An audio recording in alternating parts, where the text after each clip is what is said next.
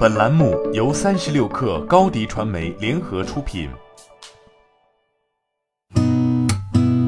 八点一刻，听互联网圈的新鲜事儿。今天是二零二一年五月十号，星期一。您好，我是金盛。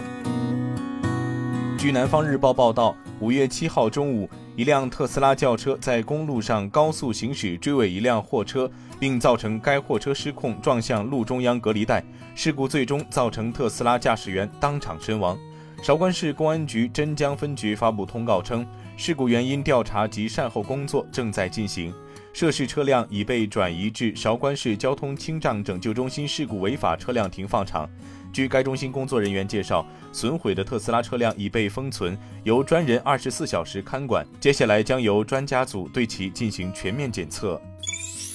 据证券时报报道，国家网信办部署开展二零二一年清朗系列专项行动。主要有八个方面内容，其中包括规范明星及其背后机构、官方粉丝团的网上行为，严厉打击网络暴力引发网络粉丝群体非理性发声、应援等的行为。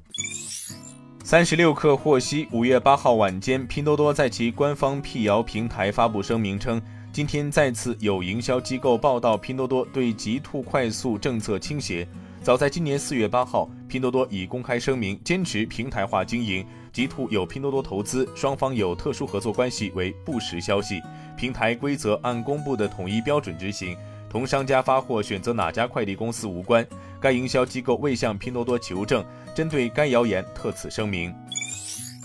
据了解，针对奈雪六月中上旬上市的消息，奈雪最新回应称相关报道不实，请以公司经监管机构批准的公告为准。此前有媒体消息称，奈雪计划于五月十三号聆讯，按照港交所上市流程，奈雪或将在六月中上旬完成上市。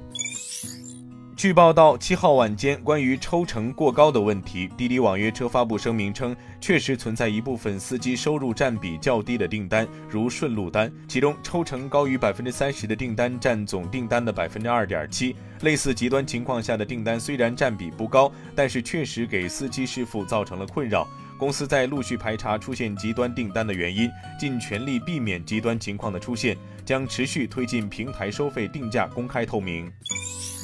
据经济日报昨天消息，消息人士透露，全球最大手机制造商三星电子计划在八月推出平价款旗舰机 Galaxy S 二十一 FE 和折叠系列 Galaxy Z Fold 三、Galaxy Z Flip 三，以扩大手机市场的市占率。